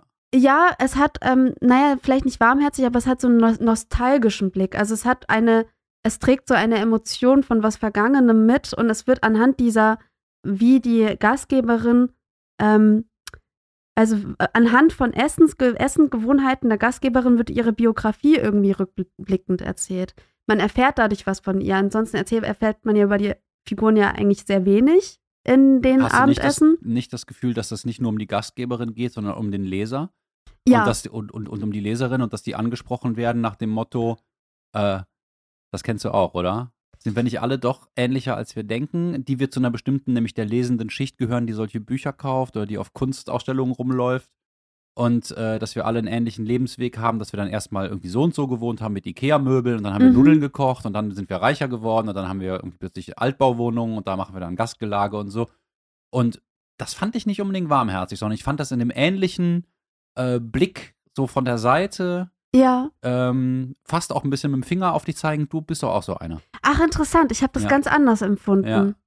Man kann, also ja, man kann es auch, glaube ich, so nostalgisch lesen. Ja. So, erinnerst du dich noch, wie wir damals das und das gemacht haben? Ich fand mich, da kam dann bei mir so eine liebliche Seite der Gastgeberin dann durch. Ja. Ich habe das gar nicht dann, also ich, na klar, ich habe das auch gedacht, okay, das, es äh, soll mich auch als Leserin selber hinterfragen, aber ich hat, hatte trotzdem das Gefühl, dadurch irgendwie näher bei der Gastgeberin zu ah, ja, sein. ja, ja, ja, das, das, Ähm, das kann man so sehen, das verstehe ich. Und ich finde auch nicht, dass die Menschen in dem Buch jetzt als total schlimme Menschen dargestellt Nein, sind. nein, sind nein. Das, die sind nicht äh, hassenswert. nee, das nicht. Die sind halt nur irgendwie auch nicht so geil. Und ja, wie man selber vielleicht. So. also man, man, man guckt sich dann selber so vielleicht ein bisschen dabei zu und denkt, oh Gott, dieses ganze Gelaber immer. Und diese ganzen Nebenschauplätze, auf denen man sich da geistig einrichtet, wo es eigentlich nur um irgendwie, ach so, oberflächlichen Scheiß geht die ganze Zeit. Ja, Welchen Wein man wo wie mitbringt und wie man von diesen Konsumsachen so in, auf Trab und in Schach gehalten wird und so äh, überhaupt gar keinen klaren, essentiellen Gedanken denkt, sondern nur Bullshit den ganzen Tag. Ja, und wie, wie sehr das darum bemüht ist, dass so die, die Oberfläche stimmt. Also, dass dann ähm, die, die richtigen Möbel dann da sind, dass dann auf gar keinen Fall in diesem teuren Geschirrtuch irgendwie äh, ein Fleck dran kommt oder so, weil es ja so teuer gewesen Und ist. das ist genau das, das ist die, genau die Welt, aus der Mara Wolf nicht kommt. Ja. Und das, glaube ich, macht Mara Wolf so stark, weil man denkt, boah, bei der ist es, glaube ich, relativ scheißegal, erstmal, welche Möbel darin stehen. Ja. Also die möchte dann vielleicht ein bestimmtes Poster da haben oder bestimmte Mode tragen, die ihr wichtig ist, aber die würde nicht so einen komplexen Aufriss bei diesen anderen Sachen betreiben. Das wäre so eine Vermutung. Und auch nicht bei der Sprache oder welche Bücher sie liest und bliblablub. Und was ja auch, was ich so interessant und auch belustigend finde bei äh, Theresa Preauer, ist ja der Grund des Gastgeberseins. Also eigentlich ist sie es ja möchte so. erwachsen sein Sie, dadurch. genau, ne? sie möchte erwachsen sein dadurch und sie möchte eigentlich auch sich selber damit präsentieren. Und Als jemand, der angekommen Genau, ist. als aber jemand, die der Bananenkisten angekommen- sind noch nicht, immer nicht ausgepackt. die Bananenkisten sind nicht aus. aber Man könnte ja eigentlich vermuten, dass wenn man Leute zu sich nach Hause einlädt und für sie kocht, dass es darum geht, irgendwie die Gäste zu versorgen. Wie ist es denn bei dir? Hast du das Gefühl, dass du, wenn du Gäste einladen kannst und die bekochen kannst, dass du erwachsener bist? Ja, Ja? also Das ist tatsächlich. also ist eine erwachsene Handlung. auf jeden Fall, also ich musste, äh, ich musste da auch äh, über Deswegen mich mache ich das so selten. Ja, naja, ähm, es ist, also ich meine, ich komme, also ich komme aus dem griechischen Haushalt. Dieses Gastgebersein ist auch was Mhm. ähm, sehr wichtig, also ich bin damit aufgewachsen, dass es sehr wichtig ist, das irgendwann zu lernen, dass man ähm, äh, auch durch Essen auch Liebe transportiert oder Mhm. so. Das ist irgendwie auch stark in meiner Kindheit verankert und das ist etwas, was ich sehr gerne mache. Ich musste aber auch so lachen, weil ich vorletztes Jahr so eine Situation hatte, wo ich mal für sechs, für sieben Leute gekocht habe. Ich war wahnsinnig aufgeregt. Mhm. Ähm, das war auch nicht in meiner Wohnung. Ich hätte auch gar nicht einen Platz dafür. Und ähm, was ich extrem, also da, ich hatte dann ähnliche Gedanken, also in, wie die auch in diesem Buch vorkommen. Diese Mühe, alles muss perfekt sein, es muss auch genug reichen, ähm, es muss lecker sein. Ähm, wie platziere ich jetzt irgendwie, ähm, also wie platziere ich auch das Essen auf den Tellern, damit es auch gut aussieht und so. Ich gerate da voll unter Druck. Es war total die In dieser Situation. Vor allen Dingen, wenn auch Drucksituation. noch jemand mitkochen will. Meine Äh, Frau das zum geht Beispiel. gar nicht, nein. Da, da, da, da brennt mir der Helm. Ja, ja, das stimmt. Und, Und, dann finde ich mich selber auch total beschissen. nee, Weil ich aber bin dann so angespannt und denke so, oh, bist du ein Kotzbrocken, nur weil du für sechs Leute kochen sollst. und ich dachte, so sind alle Erwachsenen. Und, und aber ich habe dann eine, eine große Freude daran, ähm, Gastgeberin eigentlich zu sein. Also Mhm. wenn es zu viele Personen sind, überfordert es mich, aber eigentlich mag ich das sehr gerne. Und ich finde es lustig, dass die Gastgeberin in dem Buch wahnsinnig ungerne eigentlich Gastgeberin ist, sondern es eigentlich nur zeigen möchte, dass sie es sein kann. Sie möchte sich das selber zeigen. Ich glaube Ja. nicht so sehr, dass sie die anderen beeindrucken will, Stimmt, ja. sondern sie möchte sich selber zeigen, dass sie irgendwie äh, jetzt den Schritt im Leben geschafft hat, wo man sowas eben mal lässig machen kann, weil sie hat kein Kind, im Gegensatz zu der Zu dem Ehepaar. zu der, zu der Ehefrau, mit der sie so einen, auch so einen unterschwelligen Konkurrenzkampf hat. Mhm. Und was sie beruflich macht, das kriegen wir irgendwie auch nicht so richtig mit. Nee. Und sie ist so vielleicht diejenige, die von den fünf Anwesenden am ehesten äh, noch nicht so viele Insignien des Angekommenseins hat. Mhm. Und deswegen muss das Gastgelage vielleicht her, um zu zeigen, Das kann ich aber auch. Ich kann mitspielen ja. bei den Erwachsenen-Spielen. So, ja. ja, das ist irgendwie drollig. Also ich fand eigentlich auch den Gedanken irgendwie von Gast zu Gastgeber sein, das ist, äh, fand ich ganz gut. Ich musste, weil du ja, ähm, ich, ich sehe es gerade auf meinem Zettel, weil du ja an Thomas Bernhard äh, und so denken mhm. musstest, ich musste an eine andere Autorin auch denken, mhm. und zwar Jasmina Reza, Gott des Gemetzels, was ja so ein Kammerstück ja, ist. Wobei das halt in den Dialogen noch schnittiger und böser ist, ja. Genau, aber trotzdem so diese Situation von zwei Paare treffen aufeinander und müssen quasi am Esstisch was verhandeln. Ähm, äh, musste ich manchmal nur dran denken und dachte, äh, da hatte ich nämlich auch eine ähnliche Freude, wie ich die jetzt auch am Lesen hatte, dieses Beobachten von, von Paaren am, am Tisch. Ich finde mich auch diese Rollenverteilung in dem Buch auch ähm, sehr amüsant. Also wie dann die Gastgeberin ihrem Partner zurechtweist die ganze Zeit und ähm, es gibt. Oh, da möchte ich auch eine Stelle jetzt ja, vorlesen, gerne. weil ich glaube. Wahrscheinlich ist es die Stelle, die ich auch nämlich rausgeschrieben hatte. Mhm. Also, ich fange mal hier ein bisschen früher an bei der Stelle, als die Stelle eigentlich ist. Und dann kriegt man, glaube ich, ein, ein, für den Tonfall und auch für die humoristische Technik ein Gespür. Mhm. Im Zuge des häuslichen Gebarens griff man noch immer auf ein Reservoir an alten Rollenbildern zurück. Wer das jetzt denkt oder wer das jetzt sagt, ist überhaupt nicht klar. Aber vermutlich irgendwas ist das im Kopf der Gastgeberin, kann aber auch die Autorin-Meinung sein. Aber es ist auch, auch egal. Das ist nicht ganz witzig. Dabei hatten sowohl das Horoskop als auch die historische Epoche der Gastgeberin für ihr Leben doch Freiheit versprochen. Resultierend aus einer Befreiung von den einschränkenden Mustern traditionellen Verhaltens. Weder war es folglich die Aufgabe der Frau, den Mann zu tadeln, noch war es die Aufgabe des Mannes, die Frau klein zu machen. So, jetzt kommt die nächste Stelle.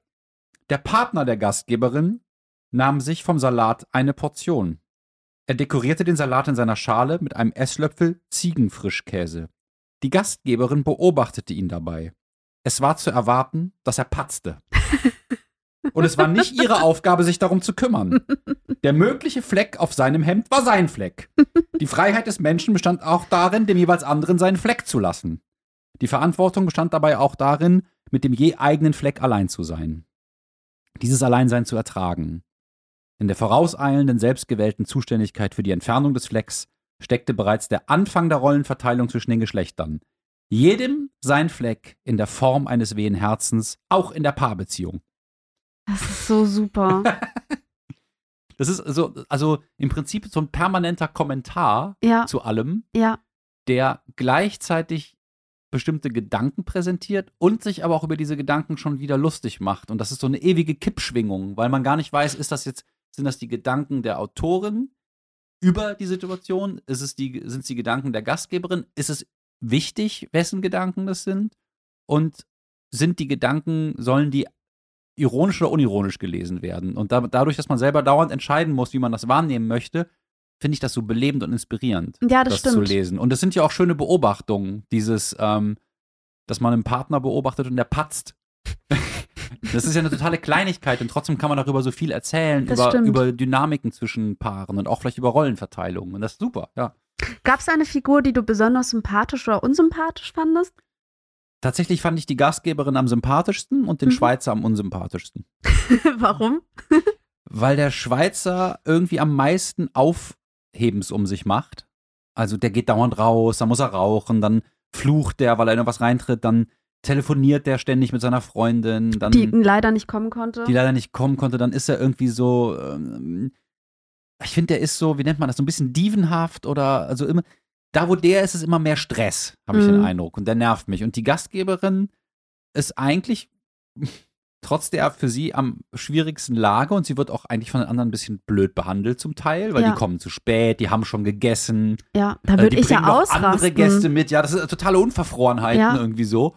Und sie, sie behält aber trotz allem so ihre gute Laune, vielleicht auch dank ihres, ähm, ich würde sagen, alkoholikermäßigen ähm, Partners, mhm. wo auch so wunderschöne Stellen sind, wo ich schon früh gedacht habe, ich glaube, der ist Alki. Ja. Die trinken zwar alle viel und zu viel, aber bei ihm ist es so, da stehen so kleine Sätze wie, ähm, er nahm sich einen kleinen Schluck Cremant, trank ihn sofort aus und goss sich nach. Und ich denke so, Stimmt. was ist das denn für ein absurdes Fall? Ja. Und er sagt auch ganz am Anfang schon, ach komm, wir machen schon mal eine Flasche auf. Stimmt. Oder dann ist er so, ist die überhaupt kalt genug? Und der ist also ständig irgendwie damit zugange, dafür zu sorgen, dass genug gesoffen wird. Aber äh, naja, ich fand Und das, das, aber. hilft ihr aber auch durch den Abend. Das hilft ihr durch den Abend. Ich dachte aber auch, ist ja irgendwie klar, der braucht ja auch irgendwie eine Aufgabe, weil der wird ja immer nur weggescheucht von ihr. Ja. Und ich dachte, naja, ist ja logisch, der hat jetzt einfach nur den, den Cremant, Ja. um den er sich kümmert. Und dann nimmt er das, Dann diese Aufgabe sehr, sehr ernst. Ja. Also Ähm, es ist eine ganz, also eine, eine ganz tolle Beobachtungsgabe, die hier auch wieder draus spricht. Und ähm, ich finde das sprachlich ziemlich gelungen. Ich finde das auch, Auch diese, auch die super. Witze, die manchmal kommen, da ist irgendwie so, äh, ihr hattet einen Emai-Topf und dann, nein, nicht für E-Mails. Da musste ich so lachen. Ich dachte, so das ein ist so bescheuert. What the, what the fuck, ne? So, und, und so, äh, ja, oder manchmal geht es auch ein bisschen schief, die Spinne webte ein Netz, nein, es war nicht das Internet oder so. Dann denke ich so, okay, jetzt, äh, aber im Großen und Ganzen finde ich das ganz toll, weil das so eine Leichtigkeit hat und ja. Kann ich Also, sehr empfehlen. Auch ein gutes Geschenkbuch. ein super Geschenkbuch. Aber, nee, Feli, was ist Blindbacken? Ein Blindbacken. Ja, die versucht, diese Quiche blind zu backen. Ach Blind ja, backen. Und du also- weißt, du kennst doch sowas immer. Nee, Du hast nein. doch so, verfolgst doch so Backkanäle. ich einen blinden das große Fleck. Backen. Nein, nein, ich habe einen blinden Fleck. Hahaha, Blindbacken, Backen, Blindfleck. Ähm, tatsächlich, ich koche sehr gerne. Ich hasse alles, was im Ofen, also ich hasse Backen. Ich schmore gerne. Du Ich hasse. schmorst, aber du backst ich nicht. backe nicht. Ach, deswegen ist unser Hefezopf so missglückt. Richtig, ich kann nicht backen. Das ist Schade, meine, meine du große Schwäche. Ich Ja. finde es auch tatsächlich von aller Auswahl, die man an Essen hätte servieren können, finde ich Quiche die merkwürdigste Auswahl, um seine Freunde zu imponieren. Warum? Ich, ich weiß Es ist nicht, ich find- Sommer, Salat, eine Quiche, es ist doch l- Ich lässig. finde eine Quiche nicht sommerlich, also nicht eine Quiche Lorraine, also die mit, mit, mit Speck, Speck, und Lauch. und so, Ja. finde ich nicht besonders sommerlich. Herbstlich? Ja, es ist eher herbstlich, finde ich. Okay. Aber wahrscheinlich würden mir jetzt Was auch würdest viele, du Gästen im Sommer reichen? Wenn eine Ich- Quiche so scheiße ist. Ich glaube, ich würde, ich würde, also wieso, wenn ich Freunde einlade und dann imponieren möchte, würde ich so ein Drei-Gänge-Menü machen. Ja, ja. ähm, mit wahrscheinlich, ich, keine Ahnung, ich, will- ich will jetzt nicht, ich will jetzt nicht meine Essensgeheimnisse Okay. okay. Aber nee, ich, ich fand die Auswahl von der Quiche äh, irgendwie lustig. Ich habe heute in einem Interview von ähm, Theresa Preauer über dieses Buch auch, ähm, ähm, da hat sie erzählt, dass äh, ein Impuls war, dieses Buch zu schreiben, als sie festgestellt hat, dass erstens in den Buchhandlungen ja sehr viele Kochbücher da sind und Ja. auch immer dieselben Kochbücher Ja. da liegen und dann aber die Kochbücher ähm, sie auch bei ihren Freunden sieht und es sind auch immer dieselben Kochbücher, die bei ihren Mhm. Freunden stehen. Mhm. Ich dachte, das hat auch was Entlarvendes. Auch diese Hochglanzfotos immer in den Kochbüchern, die ja auch nämlich immer suggerieren, so musst du als Gastgeber agieren, so muss das Essen aussehen. ja. Und es geht dann eigentlich auch gar nicht mal wirklich um den Geschmack. Also die essen eigentlich auch gar nicht wirklich gerne. Die reden zwar gerne über, Der Schweizer will vor allen Dingen immer dauernd fressen, weil er hungrig ist. Der ist Genau. total verfressen, aber es geht Geschmack, nicht um Genuss. Es geht Nee. nicht, also es, es ist so lustig, weil alles, was ich zum Beispiel am Gastgeber sein liebe, wird da drin ausgespart. Es geht weder um den Genuss vom Essen, noch geht es um, die, um das Freundschaftliche. Mhm. Also die wirken ja auch noch gar nicht mal wirklich wie enge Freunde. Also es wird zwar Ja. irgendwie behauptet, die sind befreundet, ja. aber so, also äh, das, also Wahnsinnig herzlich ist es nicht. es hat nicht, es hat nichts herzlich, herzliches. Aber es ist auch irgendwie lustig. Also ich habe das, ich mochte das auch sehr, sehr gerne. Aber was Blindbacken ist, weißt du also nicht. Ich weiß nicht, was Blindbacken ist. Ich muss, ich muss dich da also enttäuschen. Ich habe es Ja. auch nicht, nicht ähm, nachgeguckt. Ja. Ja, wir sehen also irgendwie Essen, Gastgebertum, äh, das hat alles auch symbolischen Gehalt und äh, das bietet viel Platz für subtile Gehässigkeiten. Ähm, du bist ja ein bisschen jünger als die Leute, die in diesem Buch vorkommen. Hast du dich da irgendwo wiedererkannt trotzdem? Abgesehen von der Gastgeberin, die irgendwie erwachsener sein will, indem sie mal was zubereitet und wenn es auch nur eine Quiche ist? Also ich habe trotz auch das Gefühl, dass ich langsam in das Alter komme, wo man nicht mehr Wein in einem Supermarkt kauft, sondern in einer Weinhandlung. Ja, das Also, der erste ist- Schritt, ist getan, ja. Es ist schon interessant, in, wie entlarvend das auch in diesem Buch ist, dass, ähm, dass so bestimmte, also dass die Auswahl an Essensprodukten oder auch an Gerichten, ähm, dass es alles so ein Status irgendwie ist. Also Lebensalter, Status, Genau. äh, äh, Ort, Region, ja, das ist, Berufsstand. dass es, äh, dass es auch so ein richtig oder falsch gibt dann auf eine Art. Und ähm, das ist eigentlich total schlimm, weil ich mir denke, gerade sowas wie Essen, die sagt ja auch am Ende selber, oder nicht am Ende, aber eigentlich ist, soll es ja, gibt es diesen Open House-Gedanke. Also man Ja. lädt ein und alle sind willkommen, aber das ist ja gar keine Willkommenskultur Ja, und ja, eigentlich. weil die Amerikaner stören nachher tierisch, die da genau, auftauchen. genau. Es gibt Wobei, Amer- naja, ich nicht finde nur. das nicht, ja. Ja. nicht nur, ja, das Ja. stimmt. Ähm, ähm, äh, äh, diese tatsächlich, äh, vielleicht spielt es ein bisschen auf diese Instagrammable-Sache an. Also die achten ja darauf, dass sie sehr viel auf den sozialen Medien und dann so teilen und so, dass es nach außen auch genauso perfekt wirkt, wie es ja auch gerade ist. Ähm, nee, damit das kann machst du aber nicht. das ne? mache ich gar nicht. Insofern, nee, eigentlich war mir diese ganze Szenerie eher, also das Bemühen der Gastgeberin, ähm, damit konnte ich mich sehr identifizieren. Aber, ähm, oh, uns wird gerade gebracht, was wahrscheinlich Blindbacken ist von Tortelettes unserem. Blindbacken. Danke, Piero. Danke, Piero. Und zwar als richtiges Buch. Tortenböden oder Tortelettes werden blind gebacken, wenn sie später einen rohen Belag oder eine Füllung erhalten, die nicht mehr gegart werden muss. Ah, Ah, die Das- Form mit Teig auskleiden und gut durchkühlen. Okay, das macht Sinn bei Quiche. Ähm, wir, Ja. haben, wir lesen das gerade aus äh, die große Schule des Kochens. Die große Schule des Kochens, Zutaten, Techniken, Rezepte von Anne William, École de Cuisine de la Varenne Paris. Da vermute ich Anne, Anne, Anne, Anne Villon. Ein Buch, das Ecole. wahrscheinlich nie in diesem Buch von Theresa Preauer auftauchen würde, weil es absolut nicht Instagrammable aussieht. Viel zu alt. Ja. Viel zu alt. Aber was, was, wo hast du dich noch wiedererkannt? Du hast gesagt, du hast dich nicht so sehr wiedererkannt, sondern das ist eher doch eine etwas fremde Welt, die da. Ich, ich glaube, naja, ein bisschen wahrscheinlich in, ähm, in diesem, in ein bisschen dieser Rollenverteilung, dass man auch dann so sagt, geh mal raus aus der Küche, ich möchte ja alleine sein und der Partner soll jetzt einen in, gefälligst in Ruhe lassen, während man die Sachen macht. Ja. Ähm, an, ansonsten, ich weiß nicht, wie ging es dir denn? Also ich habe mich zum einen wiedererkannt in so bestimmten Gesprächsinhalten, also dass sie sagen, es gibt ja heute keine Utopien mehr. Da kommt, Ja. Das kommt mir so vor, als ob ich das auch schon mal gesagt oder gehört hätte oder beides. Ja, Oder halt auch, äh, wie sie dann versuchen, so ein bisschen lässig über so ja neue Sprachregelungen zu reden. Man zeigt, oh, ich kenne das, aber ich nehme es auch nicht ganz ernst. So, das kommt mir bekannt vor. Äh, was ich auch mit mir verbinde, ist, über die Gastgeberin wird gesagt, interessierte sich für alles, womit man kein Geld verdienen kann. stimmt. Das ist auch, ähm, die, ja. Und dann auch diese, ähm, diese Inneneinrichtung mit Flohmarktfunden und Designerstücke kombiniert. Mhm. Äh, habe ich auch ein bisschen, hat auch meine Frau ein bisschen. Und ähm, wo ich mich auch wieder erkannt habe, ist aber auch dieses, dass ich ab einem gewissen Alter, ich weiß nicht, wann das losging, äh, solche, solche Abende dann auch mit meiner Partnerin, wo man Leute einlädt, mache und merke, dass das so ein sozialer Stress auf einmal ist, obwohl das Freunde sind. ja. Und ich mich frage, was genau läuft hier gerade für ein Programm in dir ab, Mhm. dass du ähm, sowas denkst, wie es könnte etwas scheitern. Mhm. Also hast du sie noch alle? Mhm. Und das ist ja, da ist ja irgendeine Idee hinter, Mhm. äh, über wer man sein möchte oder wer man glaubt sein zu müssen, um noch akzeptiert zu werden. ja. Und das finde ich ganz interessant. Und da erkenne ich mich auch wieder, dass es dann auch manchmal so ein bisschen steif wird. Also, dass man dann irgendwie, wir mal, einen Pärchenabend hat und man serviert ein bisschen Wein. Und dann gibt es so Bemühungen, um das Gespräch am Laufen zu halten. Oder es fühlt sich da manchmal gezwungen an und so, als ob ich gar nicht so ganz ich bin. Stimmt, das kenne ich auch, ja. Und da, das äh, habe ich hier wieder erkannt. Und trotzdem sind die ja zwischendurch auch mal wieder locker und Ja. so. Also es ist schon meiner Ansicht nach ganz, ganz toll beobachtet und kann viel auslösen. Die Frage wäre jetzt von mir zum Abschluss, also du kannst natürlich noch tausend Sachen sagen, ähm, was folgt daraus, wenn wir jetzt irgendwie so eine Soziologie unserer selbst durch das äh, Gastgebertum und eine kleine Quiche machen und uns selber entlarven und durchschauen? Werden wir dann andere Menschen oder machen wir einfach so weiter, sind nur irgendwie dabei gleichzeitig noch bedrückter? Naja, oder man lacht halt ein bisschen häufiger über sich, wenn man merkt. Okay, ähm, ja. Also, Ja. g- äh, weiß nicht, ich habe das auch bei manchen, ich musste, also gerade auch bei so manchen Sachen, die ich zu Hause habe, wo ich mir denke, oh Gott, hoffentlich lässt kein Gast von mir fallen oder so. ja, Oder ja. dann denke ich mir, dann, das finde ich dann eigentlich ja auch dann sehr belustigend, wo ich dann denke, okay, ähm, ich muss manchmal auch mehr über mich selber dann nachdenken, dass ich dann so verkrampft bin oder so. Das, also, ja. Weil eigentlich ist es ja eigentlich einfach nur schön, wenn man Gäste hat und man soll es ja einfach nur genießen. Aber, Äh, aber- ha- hat man nicht auch ein schlechtes Gewissen, weil man das Bürgertum ist und es gibt so viele Menschen auf der Welt, denen geht es schlechter und man redet da über Cremant?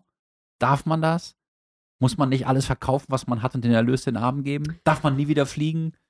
Sind wir schuld Ja. am Klimawandel? Das sind nicht die Gespräche, die ich führe. Das ist die grüne Gloriole lehne ich ab. Ja. ähm, nee, aber du, du sprichst einen Punkt an, über den ich, äh, den ich mir aufgeschrieben habe, wo ich dachte, ich weiß nicht, ob ich den so richtig anbringen kann. Und zwar dieser Open House Gedanke, also dieses, äh, alle sind immer willkommen. Das, ich, also, ja, wie formuliere ich das jetzt? Ich meine, es ist, je reicher man ist, desto schwieriger ist es, Gastgeber zu sein. Weil dann der Druck immer größer ist, dass sich alle wohlfühlen müssen und dann auch irgendwie die, Die Regeln komplexer die Regeln sind. sind komplexer. Und eigentlich hat man viel mehr Möglichkeiten und trotzdem Genau. hat man noch viel, viel mehr. Und das, die, das Essen auf dem Teller wird immer kleiner. Und, ja, ähm, das und ist das Schlimmste an den Sterne-Restaurants. Du hast auch nicht so auf dem Teller. Ähm, und bei ich jetzt bei Menschen, die halt eher so nicht reich sind, habe ich das Gefühl, die sind viel besser im Gastgeber sein, weil die halt auf all diese Etiketten eigentlich scheißen und das Man kann sich direkt entspannen und locker machen. genau und da geht's wirklich Kannst darum. du Mara Wolf reingehen und sie kocht dir Macaroni Ja. mit Tomatensoße und du liegst im Sofa Stimmt, und hast überhaupt kein Problem zu sagen, können wir nicht noch irgendwie Deutschland sucht den Superstar anmachen dazu? Genau. Die, weil diese zum Beispiel und bei kratzt dich am Sack und sie bringt dir noch eine Cola und alles ist gut. Die, die, das gibt ja bei, Herrlich. bei Marlene Hobrack diese Situation in der WG, wo die zusammen kochen und Ja. essen und so. Und ja, das ist ja verlorene viel Eier in entspannt. Senfsoße, aber da hat sie auch keinen Hunger drauf, Nee. obwohl sie immer hungrig ist. Das stimmt, aber es ist halt viel herzlicher als jetzt zum Beispiel, also ich glaube wirklich, dass ähm, je reicher man ist, äh, desto unherzlicher werden teilweise diese Abendessen. Ich finde, das ist Ähm. ein super Schlusswort. Eigentlich Ähm. sind die armen Leute die beneidenswerten, weil da so viel Herzlichkeit noch in den. Ja, Häusern nee, ist. so habe ich das nicht gesagt, aber es ist trotzdem auch einfach ein, also eine, eine bisschen eine Klassenfrage oder Ja. wie, Ja, wie ja. bemüht halt Gastgeberschaft ist, wenn man das mit Status irgendwie so verbindet. Und ich, Ich, ich finde, glaube, das, dass du da einen total guten Punkt hast. Ich glaube, dass das auch schon im Mittelalter so war, dass halt, wenn, wenn Bauern sich vielleicht mal eingeladen haben, da gab es unter Umständen nicht viel, aber das war zwanglos. ja, Und wenn dann irgendwie ein Fürst repräsentieren musste und dann war noch irgendwie, irgendwie der Schwippschwager der Königin da vielleicht und der dachte so, "Hm, jetzt nicht, dass der, dass, dass, der, dass der Zwerg aus der Taubenpastete irgendwie äh, tot umfällt, bevor er da rausspringt. Ich, da gab es ja die tollsten Sachen, Ja. die die Leute gemacht haben. Ähm, viel stressiger. viel stressiger. Und dann noch mit Messer und Gabel essen statt mit der Hand. ja, Dann hat man vielleicht anders gerülpst, schlimm. ist zum Kotzen rausgegangen. So, ne? Also all, all diese komplexen Regeln, die sich so im Laufe der Zeit. Und wir natürlich heute haben noch, noch viel mehr auch unbewusste Regeln. Das Wir, sind, stimmt. wir werden immer zivilisierter und immer komplizierter. Deswegen, Und die Herzlichkeit die bleibt aus. Deswegen bleibt auf der Strecke. weniger Geld verdienen, Mehr Chips essen. mehr Chips essen und einfach mal nett sein zu seinen Gästen. Sei du erstmal nett zu mir. Ich lade dich mal wieder zum Essen zu mir nach Hause ein. Ich wollte dich doch einladen, aber mein, mein Böff Stroganoff, das schlägst du ja dauernd aus. Aber Nee, das offenbar traust du mir das nicht zu. Doch, ich, natürlich traue ich dir das zu. Aber das irgendwie, äh, wenn, wenn du mir das anbieten würdest, dann würde ich jeden Tag dich dran erinnern. Und du so, ja, lass mal. Naja, doch, wir machen das. Wir machen das im April. Ich freue mich drauf. Ich möchte sehr veganes, gerne bei dir. veganes Böff Stroganoff. Da sage ich Nein zu. Okay, das vertiefen wir jetzt nicht. Aber ich freue mich darauf, demnächst wieder Gast und Gastgeberin zu sein. Okay, also, ja, danke fürs Zuhören. Ähm, kauft die Bücher. Kauft die Bücher. Wir können beide empfehlen. Mit Einschränkungen, aber trotzdem Auf Empfehlungen. Tschö. Tschüss.